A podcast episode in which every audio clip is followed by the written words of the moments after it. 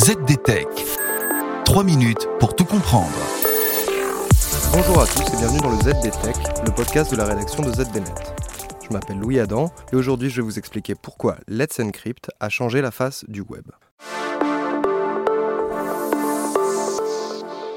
En un peu moins de 10 ans d'existence, ce projet a démocratisé le chiffrement sur le web. Son arme secrète pour y parvenir, proposer des certificats électroniques gratuits et de manière automatisée, et donc permettre à n'importe qui de chiffrer le trafic de ses sites web. Car cela fait 30 ans que l'on sait chiffrer les échanges sur le web, notamment via le protocole HTTPS. Cela permet d'empêcher l'interception des données échangées entre un utilisateur et un site web. Le cœur de ce protocole, ce sont les certificats électroniques émis par les autorités de certification. Mais qu'est-ce qu'un certificat électronique? C'est un document numérique comparable à une carte d'identité. Le rôle d'une autorité de certification est à la fois de fournir cette pièce d'identité et de s'assurer de l'identité du détenteur. Des vérifications qui peuvent aller jusqu'au coup de téléphone afin de s'assurer que l'organisation qui demande un certificat est bien réelle. De nombreuses autorités de certification existent. Ce sont des sociétés commerciales qui vendent leurs certificats et elles ont amassé des fortunes en le faisant. Mais l'arrivée de Let's Encrypt sur le marché va bousculer ces autorités. L'idée de Jenny, proposer des certificats électroniques accessibles à tous.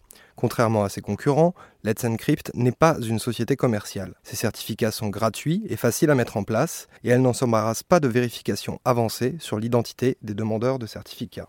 C'est ainsi que Let's Encrypt est devenu l'acteur majeur des autorités de certification. Et c'est aussi comme cela qu'en 5 ans, l'utilisation du protocole HTTPS est passé de 50% à 95% sur les sites web. Alors quel est le revers de la médaille? Déjà, son rôle de plus en plus central. Quand Let's Encrypt rencontre des problèmes, c'est potentiellement un très grand nombre de sites et de services qui peuvent être affectés en cascade.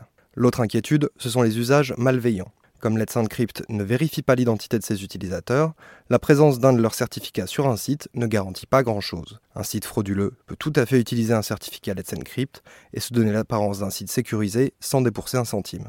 Mais sans Let's Encrypt, la technologie HTTPS serait restée un privilège réservé aux entreprises ayant les moyens de se l'offrir. Et voilà, normalement on a fait le tour du sujet. Pour en savoir plus, rendez-vous sur zdnet.fr. ZDTech. 3 minutes pour tout comprendre.